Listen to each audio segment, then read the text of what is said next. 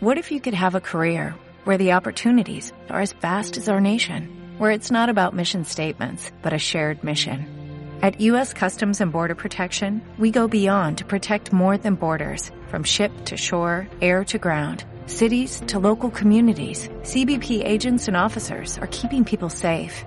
Join U.S. Customs and Border Protection and go beyond for something far greater than yourself. Learn more at cbp.gov/careers. Antifaz Podcast. Elevemos el debate. Entonces hay ciertas cosas que se dan por hecho y lo que estoy, eh, lo que llevo demostrando con esta serie de artículos es que algunas de esas ideas tienen bases que no son físicamente correctas.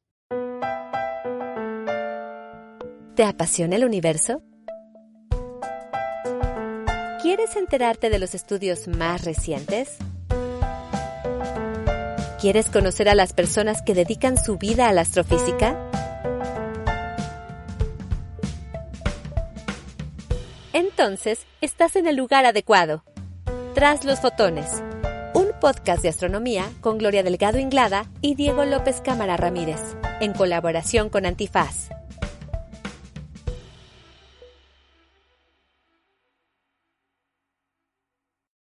Bienvenidos a la tercera temporada de Tras los Fotones. Ya estamos aquí de nuevo.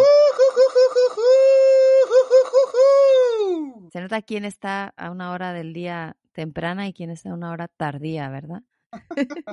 y si vieran las caras, más aún. Pero bueno, aquí seguimos Diego, Doctor Piki y yo, junto con nuestros amigos y amigas de, de Antifaz, que ya hablaremos más adelante. Pero bueno, el caso es que aquí estamos y, y, hay algunas cosas que cambian y ya lo van a ver poco a poquito, pero hay otras que no cambian. Así es, va a haber novedades. Una de ellas es que siempre vamos a empezar diciendo eso. De qué vamos a hablar y a quién vamos a entrevistar. El día de hoy vamos a hablar de oscilaciones en estrellas de neutrones que se acaban de detectar antes de que se convierta en un hoyo negro.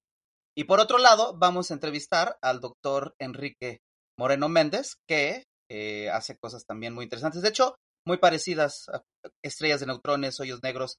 Entonces, quédense aquí sintonizados porque va a estar súper interesante el episodio del día de hoy.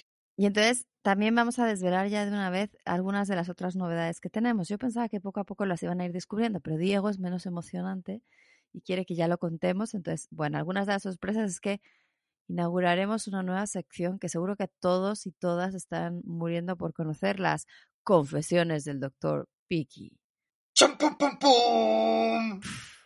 Y también vamos a tener una nueva sección que se llama La Vocecita, que va a estar muy bonita. Ahí no vamos a decir nada más. Va a estar muy bonita, no se la pierdan. Y además, eh, vamos a tener, vamos a estar alternando uh -huh. eh, episodios en los que entrevistamos, como ya se la saben, de la temporada 1 y 2 a gente involucrada en la astronomía. Y en otros episodios vamos a estar Gloria y yo, o Gloria o yo, ahondando en ciertos temas, explicando generalidades de astronomía. Lo que sí es, y les va a doler, al mundo le va a doler, sé que la única que está contenta de esto es la sección de chistes. Guau, guau, guau, guau. Bueno, hicimos una votación y todo el mundo fue unánime. Por Dios, acaben con esos chistes tan malos. Pasaron a, a otra vida, se quedaron en la temporada 2, pero así como estuvimos cambiando en la temporada 2, entonces también en esta tercera temporada vamos a tener cosas nuevas y cosas que se mantienen. Entre ellas, lo que se mantiene es la colaboración que tenemos con Antifaz. Y como siempre, ya saben que Antifaz es una plataforma colaborativa de reflexión y comunicación y astrofísica. Así es. Entonces, para que la colaboración entre Tras los Fotones y eh, Antifaz, sigamos todos felices y campantes, ayúdenos apoyando económicamente el Patreon de Antifaz eh, con una lanita. Bueno, entonces vámonos rápidamente eh, con las cosas que no cambian y es que extraemos algunas noticias. La novedad es que cada vez uno de nosotros va a dar una noticia porque si no nos alargamos demasiado. Entonces hoy le toca a Diego y ya nos dijo un poquito de, de qué va su noticia. Cuéntanos. Exacto. Entonces hoy vengo a platicar. Acaba de salir eh, la primera semana de enero este descubrimiento, de verdad que está súper, súper interesante y se llama Kilohertz Quasi-Periodic Oscillations in Short Gamma Ray Bursts. Y para aquel que no haya entendido ni papá en lo que acabo de decir, es la primera vez que se descubre que en destellos de rayos gamma, que ahorita explico qué es eso, que hay unas oscilaciones en lo que antes se pensaba que era ruido, y hay en, dos destellos de rayos gamma cortos se descubrió que el ruido no es tan ruido, de hecho hay una frecuencia en la que eh, se ve esta oscilación cuasi periódica. ¡Ah! entonces los astrofísicos involucrados en esta eh, colaboración, en este estudio, lo que hicieron es buscaron en bases de datos de colisiones de estrellas de neutrones que cuando colisionan forman otra estrella de neutrones. Y resulta que esta recién formada estrella de neutrones, que se les llama estrella de neutrón supermasiva, logra sobrevivir por alrededor de 10 a 300 milisegundos antes de convertirse en un hoyo negro. Entonces está padrísimo. O sea, justo vimos, bueno, se detectó cuando se crea esta estrella de neutrones supermasiva y cuando se colapsa directamente a un hoyo negro. Está súper interesante. Y entonces, como decía, este estudio salió en Nature, en, en, el volumen del 9 de enero. Y lo más bonito, o sea, yo justo estaba viendo esta noticia, decía, wow, está padrísima. Y justo vi que el segundo autor es Simone Di Chiara, que Simone fue postdoc en el Instituto de Astronomía. Es cierto, hace un montón. Trabajó un montón de tiempo en Hawk con Magda González, con Isim Fraija. Yo, de hecho, estuve con él involucrado un rato con destellos de rayos gamma. Y no, o sea, Simone es buenísima onda, es súper sonriente, eh, es muy agradable trabajar con él. Y qué grata sorpresa que Simone tiene su primer paper en Nature. Entonces, antes entonces de ahondar en el estudio, hay que especificar qué es una estrella de neutrones. Entonces, lo primero que hay que decir, están mal llamadas estrellas. Lo que sí es, tiene neutrones. Entonces, a diferencia de una estrella, que la estrella tiene reacciones nucleares adentro de sí, en las estrellas de neutrones no hay reacciones adentro. Entonces, eh, son objetos muy, muy, muy densos.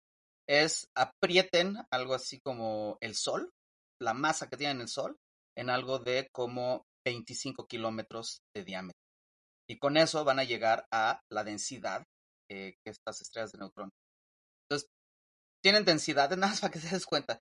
Es como 100 millones de millones de toneladas en un metro cúbico.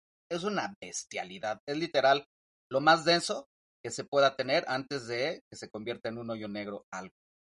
Y como decía, es Típicamente las estrellas de neutrones tienen entre una masa solar hasta como tres, es el valor máximo de masas solares, y por lo general las que se han descubierto tienen 1.4, 1.5 veces la masa del Sol y miden como 25, 30 kilómetros de, diámetro.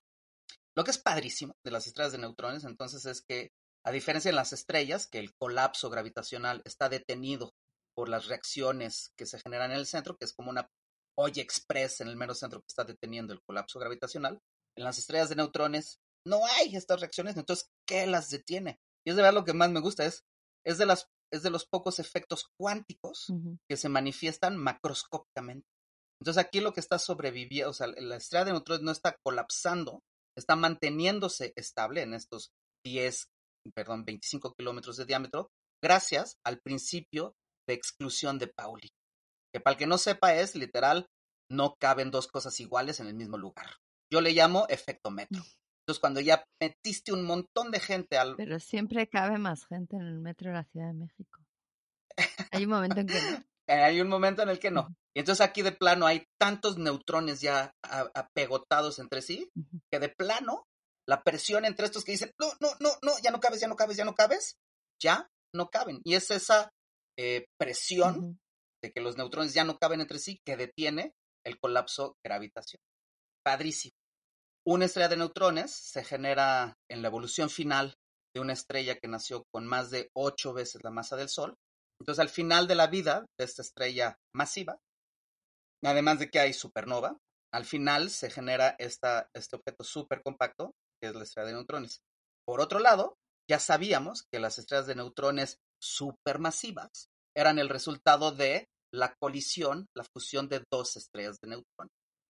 Y esto fue súper bonito porque por un lado se estaban haciendo estudios de este, estrellas de neutrones supermasivas y por otro lado eh, se estaban descubriendo destellos de rayos gamma cortos. Que los destellos de rayos gamma son el fenómeno más energético que hay. Pensé que ibas a decir, es el fenómeno más precioso del universo. El más precioso, pero no solo más energético, es literal toda la energía que el Sol va a emitir en toda su existencia, en 10 mil millones de años, y los destellos de rayos gamma cortos emiten toda esta luz en máximo dos segundos. Todo lo que el Sol va a generar en su existencia es una cosa impresionante.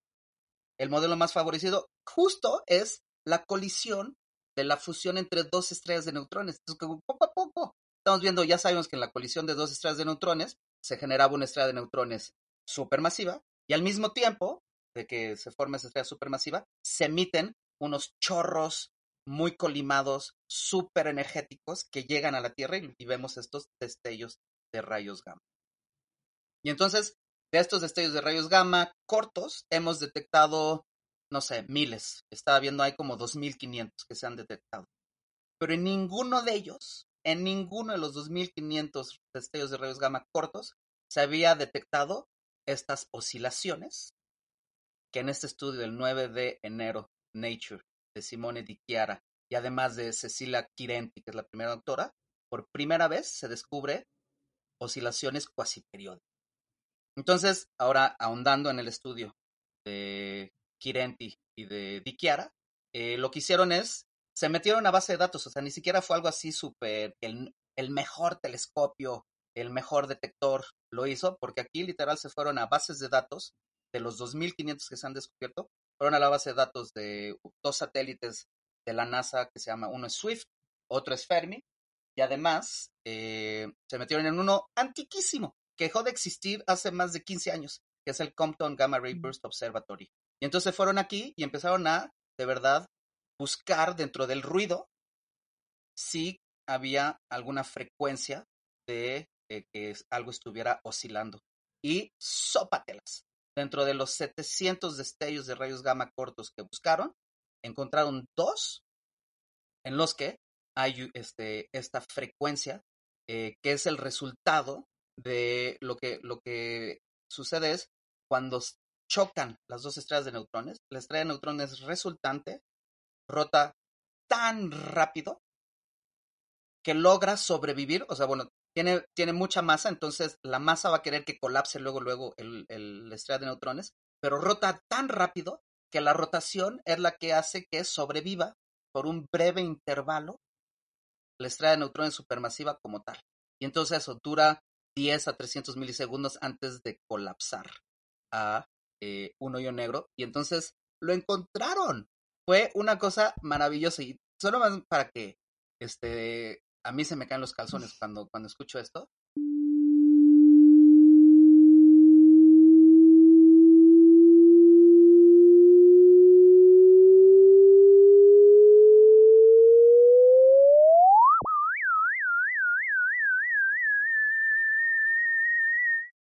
Entonces lo que estamos escuchando aquí es dos estrellas de neutrones que están dando vuelta alrededor del otro y conforme van acercándose más giran más rápido una alrededor de la otra y por eso la frecuencia está, está escuchándose más, más rápida. Y ahorita, cuando se van a fusionar. ¿Pero qué es eso? ¿Qué es eso?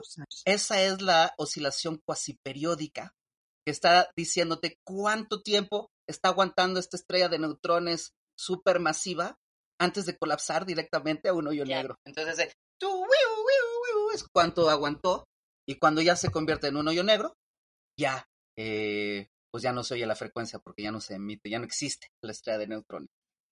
Hay una mala noticia. ¿Cuál? Eh, no se sabe la distancia a estos dos destellos de rayos gamma y entonces no se puede calcular bien bien ni la, la velocidad con la que está rotando la estrella de neutrones. Solo sabemos que está rotando algo así como más de mil veces por segundo, pero no sabemos si es mil uno, mm. mil cien eh, veces por segundo. Tampoco sabemos exactamente la masa de la estrella de neutrones resultante. Solo sabemos que es supermasiva, entonces creemos que está por ahí de dos veces la masa del Sol, pero no sabemos bien bien cuál es el valor de esta estrella de neutrones final. pues eso es porque cuando se, en realidad estos destellos de rayos gamma, uno se detectó en 1991 y el otro se detectó en 1993 por el CGRO, CGRO, Compton Gamma Ray Burst Observatory para este entero. Y entonces, pues no estaba diseñado para detectar esto, pero los siguientes detectores de un futuro, que uno es el Neutron Star Extreme Matter, otro es el Cosmic Explorer, que va a estar buscando ondas gravitacionales, otro es el telescopio de Einstein, Europa. Ahora sí, van a estar buscando oscilaciones en los destellos de rayos gamma. Entonces, esto es nada más como la probadita de lo, que, viene. Y con eso termino. Y por supuesto, aplausos para Simone. le voy a mandar este audio a Simone para que lo presuma ahí en Penn State. Además me dio mucho gusto, no sabía que Simone ya era un profesor en la Universidad de Penn State. Bueno, es un assistant ah, researcher. Está en vías ya de ser eterno ahí en Penn State. Bueno, pues entonces con esta noticia tan interesante, novedosa y como siempre compacta, eh, nos vamos a ir a un breve corte y ya regresamos con la entrevista, ¿no? ¿Y tú cómo te relacionas con la ciencia? ¿Cómo te imaginas que se hace? ¿Dónde crees que se producen los avances científicos más relevantes? ¿Y quiénes los hacen? Yo soy Mariana, soy bióloga y apasionada de la naturaleza y de la ciencia. Y yo soy Paloma, diseñadora, museógrafa y entusiasta de la divulgación. Juntas en Explain Me platicamos del lado B de la ciencia a través de conversaciones con personas que investigan el mundo actual y rompen la frontera del conocimiento. Escúchanos a través de Antifaz Podcast en tu plataforma favorita y seamos juntos gente de ciencia.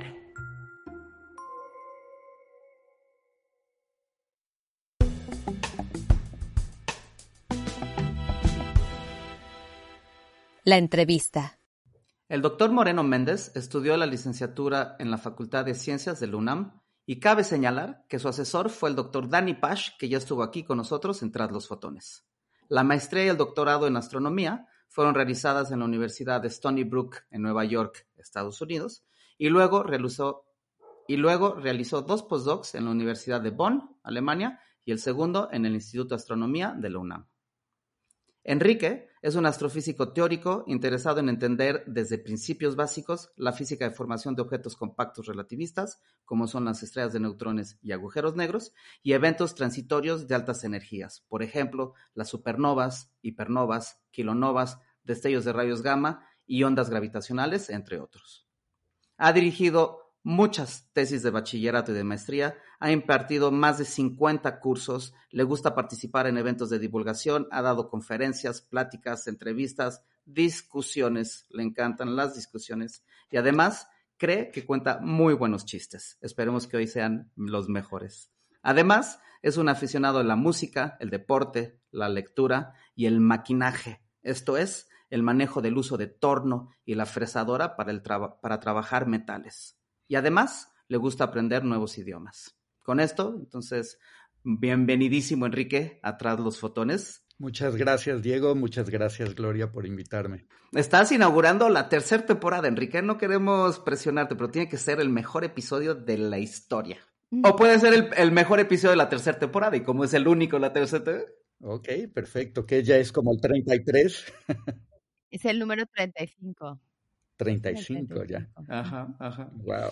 oye, y bueno, yo conozco mucho a Enrique eh, y sé que sus dos padres son doctores, eh, de hecho, físicos, y quería saber entonces, ¿qué te llevó a estudiar astronomía? ¿Fue en la infancia tus padres te empujaban a esto o fue natural que decidieras estudiar física y astronomía o qué pasó? Cuéntanos. Híjole, no necesariamente fueron eh, tan determinantes, pero obviamente sí hubo bastante influencia, ¿no? Yo creo que eh, una de las cosas que me llamó muchísimo la atención cuando, cuando me tocó verla todavía en la tele y que no podía uno escoger el momento en el que iba a verlo fue la serie de, Carl Sagan de Cosmos. Entonces eso fue así una de las cosas que yo dije, wow, qué padre está todo esto. Y el, pues el tener a dos físicos en casa era siempre muy, muy práctico porque podía yo agarrar y preguntar lo que se me ocurriera de física y usarlo pues, para informarme más, eh, lo cual fue muy bueno al principio. Eventualmente lo que empezaron a hacer fue más bien mandarme a, ah, revisa este libro, revisa esta revista, revista, revisa esto otro, ¿no? En vez de contestarme ya todas las preguntas. Pero digamos, sí hubo eso. ¿Y a ellos les gustaba la astronomía? Mm, ninguno de los dos es astrónomo, eh, más bien estudian cosas de, bueno, eh, de partículas, eh, por un lado, de cosas de superconductividad y cosas de ese estilo, de, por otro lado, ¿no? De nadie, ninguno de los dos este, se dedicó a cosas de astrofísica. En cambio, yo en cuanto vi Cosmos y, luego, curiosamente, eh, estaba viendo la entrevista que le hacen a Dani. También la supernova 87A fue una de las cosas que, me llamó mucho la atención. Dije, ah, caray, qué interesante fenómeno. Y en una de esas me conseguí un... ¿Cuántos años tenías? Como para decir qué interesante fenómeno. Yo justo no, quería decir la edad, o sea, Dani es mucho más grande que Enrique, pero Enrique sí habrá estado ya en sus... Claro, pero Dani tenía edad de decir qué interesante fenómeno, igual ya estaba ahí. Enrique estaría en los 10 años por ahí. Andaba yo creo que como en la secundaria y no me enteré necesariamente el año en el que ocurrió.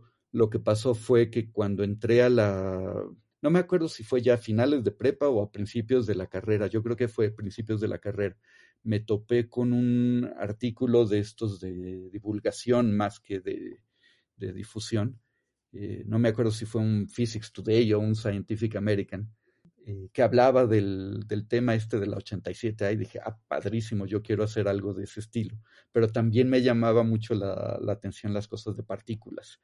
Entonces me puse a ver si había alguien en, la UNAM que trabajara en supernovas y resultó que no había nadie preguntándole a compañeros y gente que sabía que hacía cosas de astrofísica, me dijeron, ¿sabes qué? Dani hace algo parecido. Y sí, fui con Dani y me dijo, pues no hago supernovas, sino lo que queda 10 segundos después. Le dije, quiero hacer supernovas y cosas de, partículas. Y terminamos trabajando en unos objetos raros que se llaman estrellas extrañas, que en vez de estar hechas de neutrones, están hechas mm. de quarks y tienen, entre otras cosas, quarks extraños y por eso se llaman así las estas. Hablamos en, en Tras los Fotones, hablamos un poco de ellas eh, por alguna noticia que salió, bueno, iba a decir recientemente, pero ya no sé ni... El año pasado. No, hace tanto, ¿no? Digamos. Oye, no, no te metas todavía en las estrellas y en la astronomía, porque estamos en la parte un poquito más personal en la que queremos conocerte. Y bueno, ya nos has contado qué te llevó de, de niño o de joven a querer estudiar astronomía. Después estudiaste efectivamente y, saliste de México, ¿no? Estuviste en, en, Bonn y estuviste también, bueno, en Bonn, en Alemania y en, Nueva York, en Estados Unidos. Eh, ¿Qué nos puedes contar de, tu experiencia en, estas dos ciudades o, países? ¿Qué, ¿Qué, qué, es lo que más extrañas ahora ya de vuelta en México? De, de, estar fuera, bueno, siempre es una aventura estar fuera, entonces siempre este, eso es eso lo extraño. Otra de las cosas que, extraño es eh, el nivel de seguridad que tienen. En los dos lugares que me tocó estar era, eran muy, muy seguros. En algunos de estos la gente sale de su casa y no le pone ni seguro a la puerta no hay ningún problema, ¿no? Este, y pues obviamente estaba yo, también mi esposa estaba estudiando posgrado conmigo y nosotros sí salíamos y checaste la puerta, sí, y todo el mundo así de, y estos paranoicos que, que traen, ¿no? Pero... ¿Pero eso en Nueva York también? ¿Ibas así de tranquilo? También, eh, sí, es chistoso porque donde estábamos en, en Stony Brook, que son 60 millas de, de Manhattan, de, de, la ciudad de Nueva York, esto era lo, lo común, salían y no cerraban las puertas de las casas ni nada y conforme nos íbamos acercando a la ciudad, iba viendo más cosas de seguridad. Por ejemplo, cuando nos íbamos en, tren, que hay un tren que hace como una hora, hora y cachito, ibas viendo cómo te acercabas hacia la, ciudad y había ya rejas en las ventanas o había varios seguros en las puertas y cosas así, ¿no? Entonces sí, conforme te acercas ya a Manhattan, ya la gente no, no tiene las mismas prácticas, ¿no? Pero pues también Bonn ha de ser una ciudad con unos pocos cientos de miles de personas, o sea, es una ciudad chiquita, de, al menos desde el punto de vista de, la Ciudad de México o de Manhattan, y, ahí era también súper, súper tranquilo. Ya estábamos en, la ciudad, pero eh, pues sí, uno podía llegar a las dos o tres de la mañana eh, en el tren, te bajabas del tren, podía haber gente afuera todavía, digamos, si era un viernes o algo así por la noche, tomando, echando su relajo y ni te volteaban a ver, ¿no? O sea, no, no se metían, o sea, como que hasta en, en estado de, de, fiesta, ¿sí? Ahí ya está tan metido en la cultura el no meterse con el de adelante que ¿sí? no, no, no, no te sentías ni incómodo ni nada, ¿no? ¿Y no extrañabas la sangre latina? Justo el desorden. no, no, no, extrañas, o sea, estando fuera de México extrañas muchas cosas, ¿no? Obviamente desde la familia y tus, tus amigos, tus círculos sociales, la comida, ¿sí? el, el relajo de, de estar en, en, la Ciudad de México, que es donde, pues, donde estoy, eh, donde estamos, o bueno, donde hemos estado todos los que estamos aquí. Y, y hay de todo, ¿no? Y casi a cualquier hora. Y bueno, en Manhattan también, ¿no? Es, este, hay relajo casi todo el tiempo. Y de repente estar en Bonn sí era así como que medio apagadón, pero era bueno para intentarse concentrar en, en, estar haciendo ciencia, ¿no? No hay demasiadas distracciones. Pero Bonn no es como muy... O, o, es la idea que yo tengo también, hay mucha cosa cultural, Mucha, pero también mucha fiesta, ¿no? O sea, como así como alternativa o... Digamos, no estoy seguro si hay fiesta alternativa, digamos, no, eh, digamos, todavía como concentrado en lo tuyo. Sí, sí, como estudiante todavía medio te quieres enterar un poquito de dónde hay algo que te distraiga, porque además son más años, ¿no? Pero ya en un postdoc, que son en general un par de años, y tienes que sacar ah, publicaciones y todo, entonces te quieres concentrar un poquito más. Y sí, sí había un poquito de, reuniones, o si sí tuvimos reuniones, pero pues también tienes menos años para conocer gente nueva y cuesta más trabajo en ese sentido. Y además tú ya tenías hijos, ¿no? Y ya tenía, sí, sí, ya tenía, sí, sí.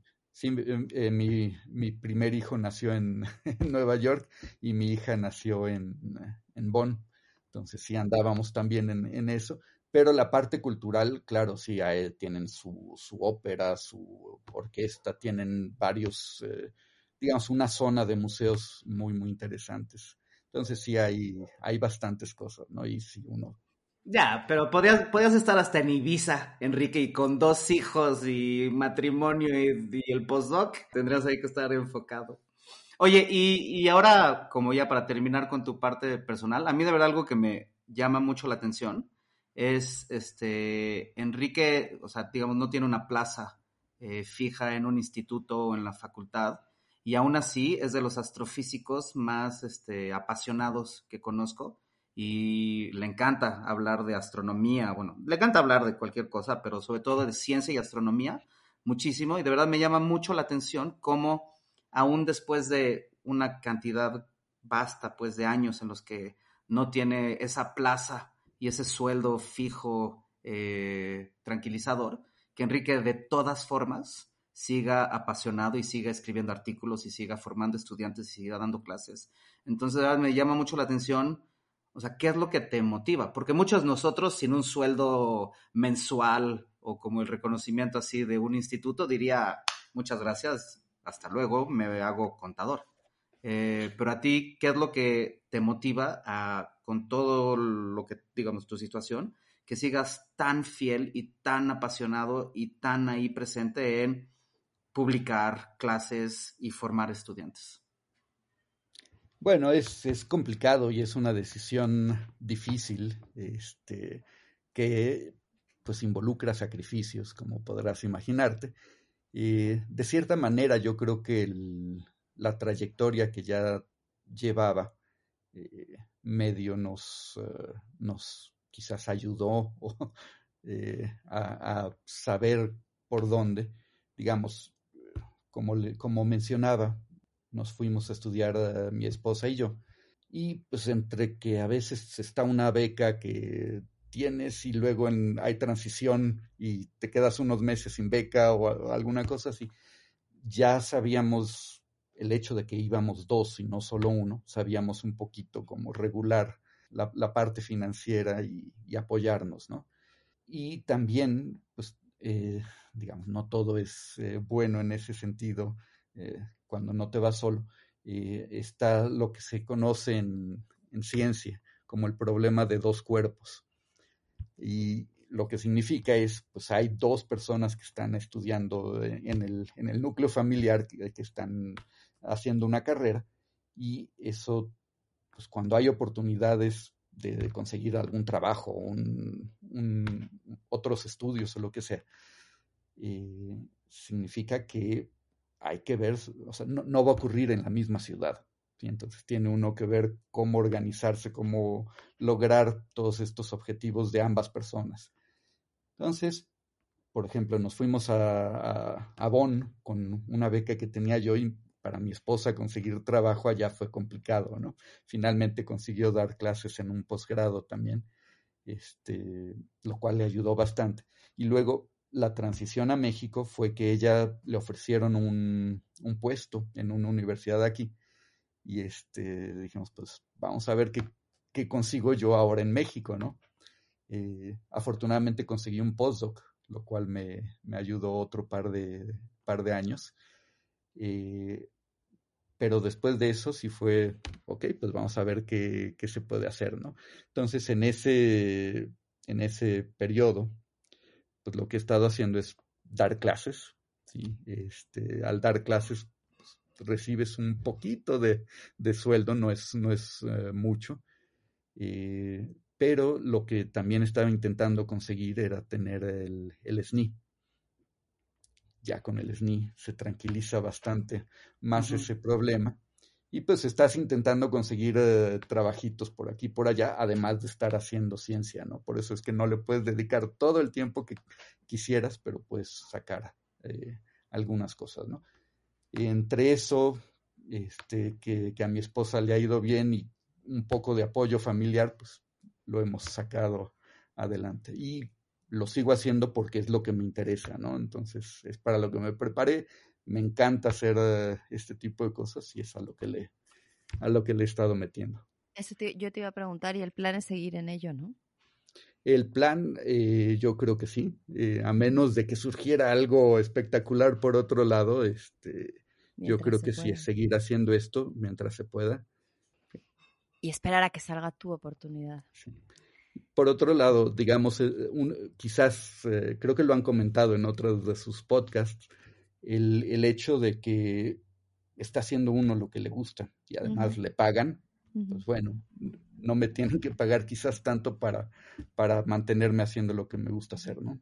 Bueno, definitivamente la ciencia es muy en particular la investigación, sí, pero quiero decir que no es uno de esos trabajos que uno hace por el dinero, definitivamente, porque bueno, en México no se vive mal haciendo investigación. En otros países, por lo mismo, te pagan o teniendo en cuenta el nivel de vida y eso no, es un sueldo, digamos, súper buenísimo, ¿no? Mm, Pero Enrique bien se podría haber ido al lado oscuro, a la empresa privada o algo y... Claro, por eso digo que definitivamente no se hace por el dinero, sino por, por vocación, por gusto, por pasión, ¿no? Sí, he hecho un poquito de cosas que sí tienen que ver con, con industria, pero no es lo que más me llama la atención, ¿no? Hasta el momento al menos. Bueno, vamos a pasar ahora sí a, tu, a tu investigación. Entonces, para, para iniciar, nos gustaría que, nos contaras de forma más o menos resumida y que podamos todos entender qué es en concreto, aunque son muchos temas eh, los que te dedicas, pero así de manera general, ¿a qué te dedicas? ¿Qué estudias? Y pues lo que hago es ver cómo se forman y cómo evolucionan objetos compactos relativistas. Y eso ya suena, exacto, suena, suena violento, ¿no? Entonces, objetos compactos relativistas me refiero a agujeros negros, en particular de masas estelares, de los chiquitos, pues, eh, y eh, estrellas de neutrones. Entonces, no tan involucrado, por ejemplo, con enanas blancas, que también han, han mencionado en otros podcasts. Y eh, me interesa saber cómo se pueden formar, bajo qué condiciones distintas. Una de las motivaciones ahí eh, pues son los, los, los fenómenos transitorios de altas energías. Entonces, cosas como destellos de rayos gamma, hipernovas, supernovas, ¿Qué diferencia a una hipernova y un destello de rayos gamas de una supernova? ¿no? Porque algunas estrellas masivas nos producen una supernova que sí es muy, muy energética, pero hay otros que pueden generar efectos que pueden tener 10, 100 veces más energía, ¿no? Entonces, eh, pues todo esto tiene que ver con cómo evolucionan y cómo se forman estas estrellas de neutrones, estos agujeros negros, y ver si puede haber canales distintos desde el punto de vista de astrofísica estelar que den lugar a energías tan distintas. Por ejemplo, una, una hipernova, que es como su nombre lo, lo indica, que es más energética que una supernova, no sé, yo siempre tuve esa confusión entre qué es más, super o hiper. Entonces, para ti es fácil porque lo repites. Sí, sí. Supernova es eh, como un millón de veces más energético que una nova mm típica, ¿no? Y es básicamente una estrella muy masiva, digamos, 10 veces o más eh, veces eh, más masiva que el Sol, pues. Eh, y en cambio una hipernova requiere extra, energía extra. El simple colapso de la estrella no te puede dar la energía suficiente para una hipernova o para un destello de rayos gamma. Entonces, ¿qué lleva una estrella a explotar como una hipernova? Y esto requiere en general que la estrella rote muy rápidamente, pero las estrellas durante su vida pierden material y con el material pierden toda la energía rotacional que tienen. Entonces casi nunca se da una hipernova. Entonces ver en qué tipo de ambientes y qué tipo de situaciones tiene que vivir esta estrella para llegar a la hora en que se colapsa y en vez de darnos una supernova, nos dé fuegos artificiales extra, como la, esta hipernova, que pueden ser 10 eh, a 100 veces más energéticas que una supernova, y además que nos dé este fenómeno de destellos de rayos gamma tan, tan energéticos en un periodo de tiempo tan pequeño, ¿no? Entonces, mm. la idea o las ideas con las que me gusta trabajar es intentar ver qué es lo que está pasando, qué tipo de fenómenos te pueden dar este extra kick o esta, esta, esta extra energía para lograr eso, ¿no? Mm. Enrique, Enrique Gloria es el teórico más teórico que te pudieras imaginar. ¿No, ¿No has pisado un telescopio en tu vida? ¿No sabes que existen los telescopios? ¿Qué es eso? no, este, no, claro que sí. De hecho, eh, cuando estaba acabando la carrera, mi servicio social lo hice con eh, eh, el ingeniero del ERRAN en, en, la casita de las ciencias en Universo. En paz descanse. Sí.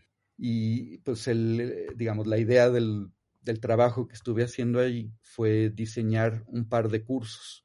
Uno era uso y manejo de telescopios, entonces, pues era toda la parte de astronomía y de física y entender. O sea, después de esos cursos decidiste que querías ser teórico. Se está yendo por la fácil. En, en los últimos 30 años no ha tocado un telescopio. Es cierto.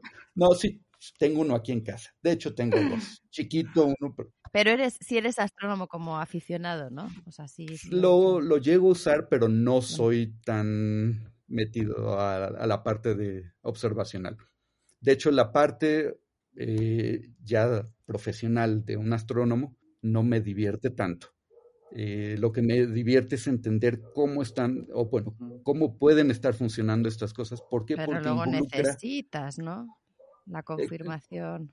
Claro, necesito que alguien más vaya y diga, sí, sí existe eso que están diciendo o no, no existe eso, que mm. no hemos podido encontrar eso que dicen. ¿no? Y, de hecho, entre los teóricos, es todavía el más teórico de los teóricos, porque ni las simulaciones numéricas este, le mega emocionan. Entonces, es muy interesante que estar trabajando con Enrique, que es muy teórico. Estamos los que hacemos simulaciones y por supuesto luego están los que hacen las observaciones y es los tres. Bueno, es, es necesario, ¿no? Cada una de esas facetas. Oye, Enrique, y para terminar, porque por desgracia se nos acaba el tiempo, ¿hay algún estudio del que estés particularmente orgulloso por alguna razón?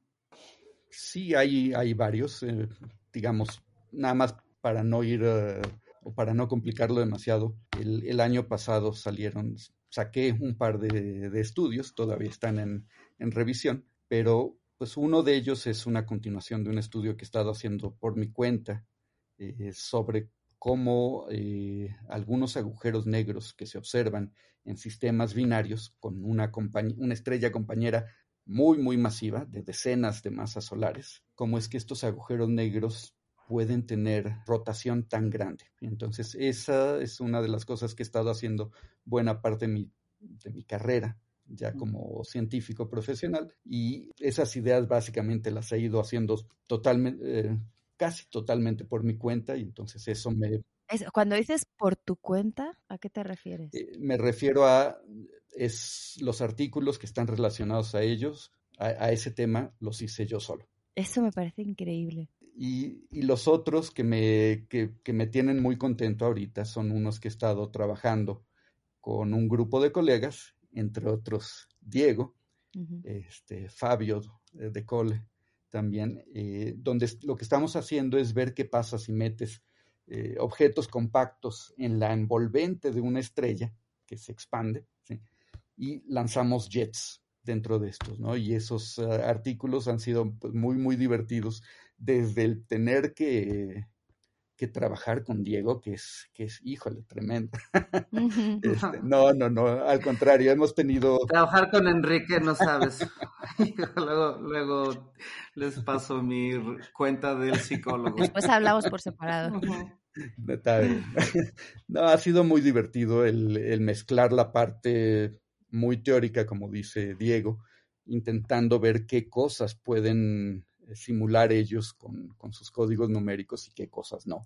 Entonces, uh -huh. intentar aislar el problema para encontrar las, las, cosas más interesantes.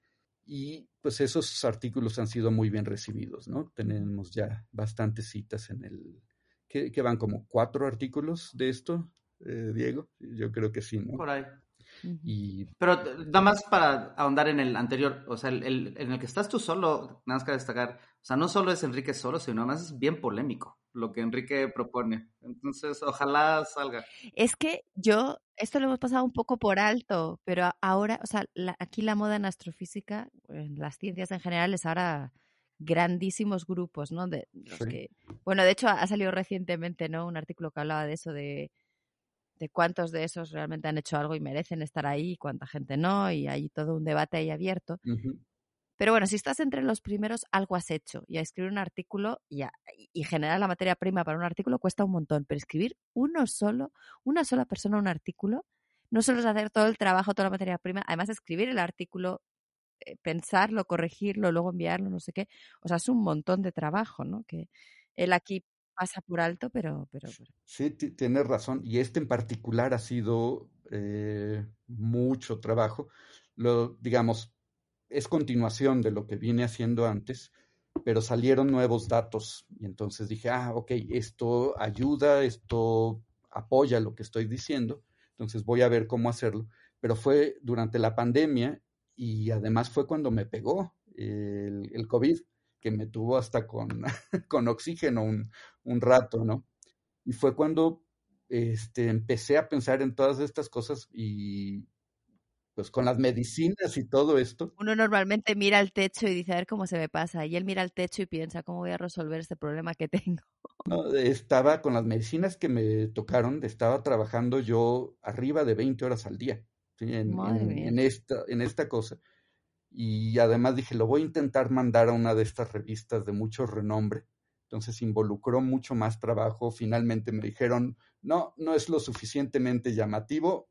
Entonces hubo que reescribirlo para otra. Este, entonces, pues fue aún más trabajo, ¿no? Pero pues, es muy, muy divertido, ¿no? Hay un bolón de, de detalles físicos en esto que lo hicieron muy, muy entretenido. Pues buena suerte en este, Enrique. Gracias. Oye, perdón, Diego me va a matar, pero una última, última pregunta. Has dicho que, perdón, que es polémico, pero ¿por qué es polémico? O sea, ¿por lo que propones? O eh, sí, parte de la cosa es que... Resumidamente, que Diego me está mirando con unos ojos que ustedes no ven. No, yo, yo, yo sé, yo sé. Queda un minuto. Estás, esta es la dinámica que tengo con Enrique. Ya estás entrando tú en ella, Gloria. Ya, Diego, silencio. Bueno, la cosa es, en casi todas las áreas de, del conocimiento humano se, se, usan muchas veces recetas que involucran, ¿sabes qué? Ya no le pienses, esto está bien clarito, vamos a hacer las cosas por aquí y enfócate en lo otro.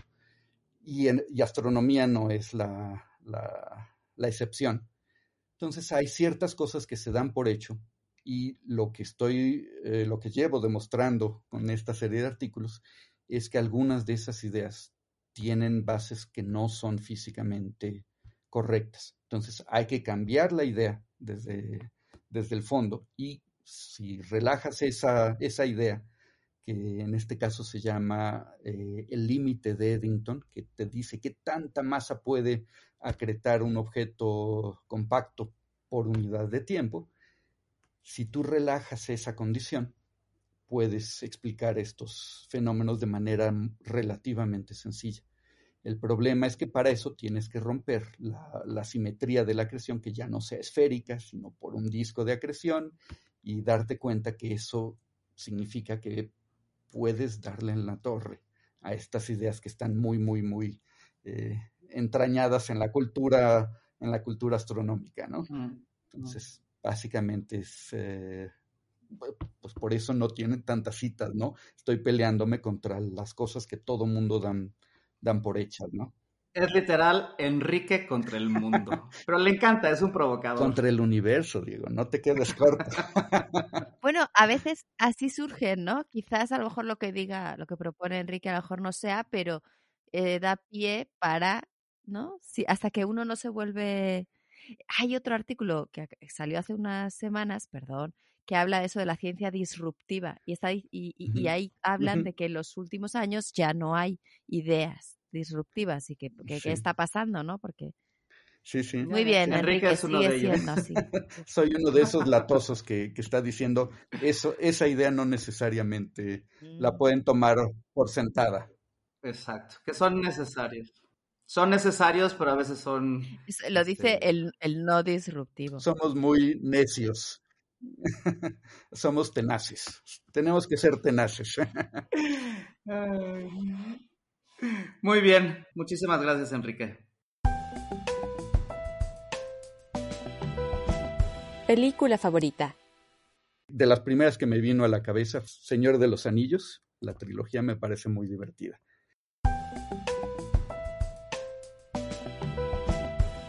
Libro favorito también está entre ellos El Señor de los Anillos y otro Drácula, ¿no? Me acuerdo Drácula alguna vez me lo dieron, lo tomé como a las 5 o 6 de la tarde, me llamaron a cenar y yo estaba tan clavado que dije, ahorita que acabe este capítulo y me seguí, seguí, seguí, seguí y lo acabé de leer como a las 6 de la mañana, ¿no? Canción favorita hay demasiadas cosas, ¿no? Para que pongan algo divertido de, música de fondo, que pongan Hysteria de, de Muse.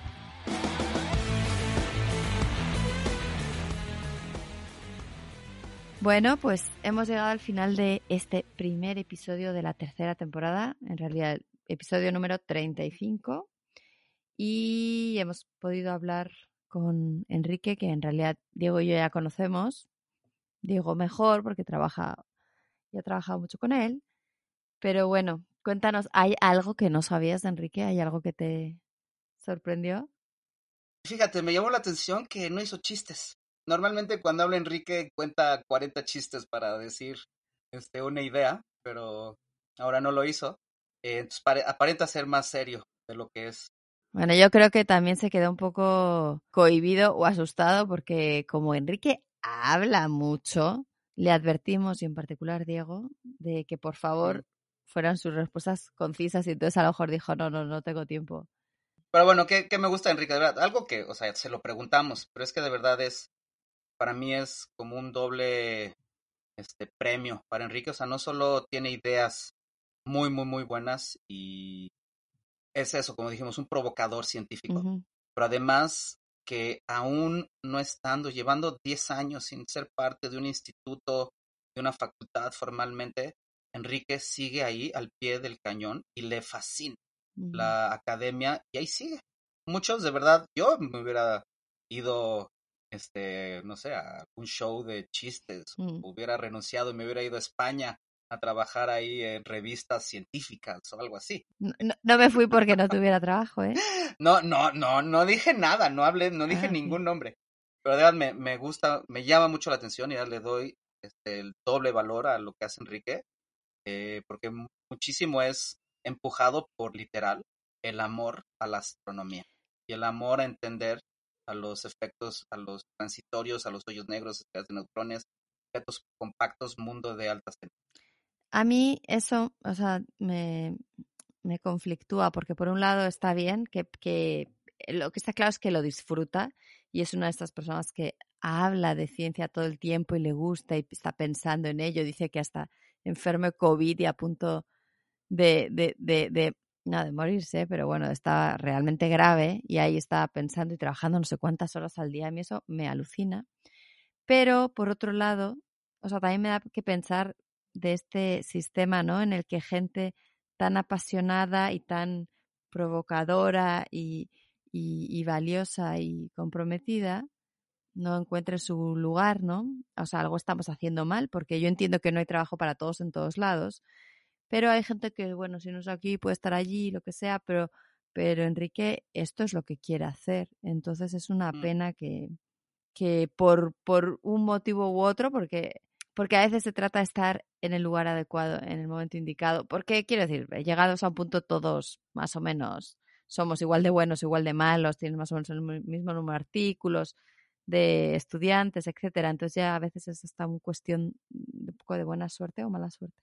Mm. Entonces a mí esa parte me, me deja pensando, ¿no? Porque por un lado siempre dices, oh, qué maravilloso esta vocación, pero por otro lado yo más bien es, pues qué porquería de sistema, ¿no? En el que una persona eh, así no, no encuentre su lugar y lo tenga que hacer eh, pues a pesar de no tener un trabajo estable.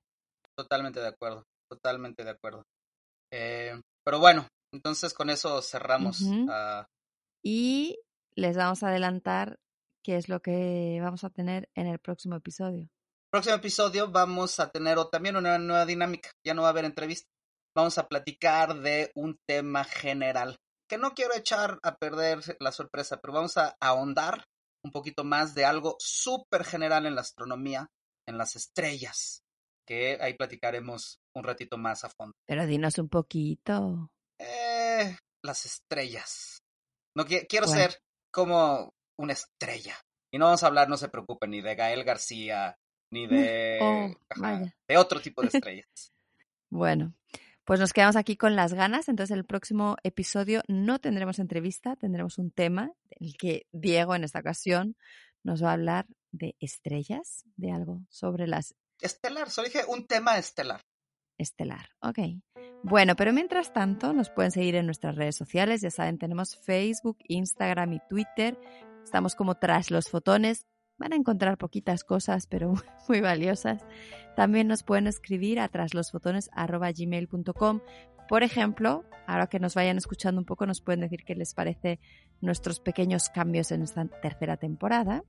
Y como siempre, se pueden suscribir al podcast para que así no se pierdan ningún episodio y se enteren cada vez que publiquemos uno nuevo.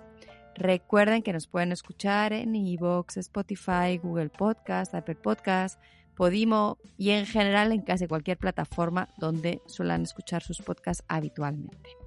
Y recuerden además que nos pueden escuchar en Capital 21, en la radio de la Ciudad de México, en Internet, todos los jueves a las 5 de la tarde.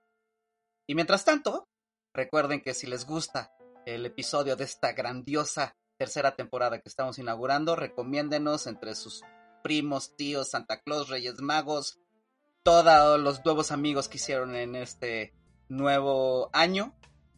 Y si no, ya saben, ahí está la suerte. Hasta pronto.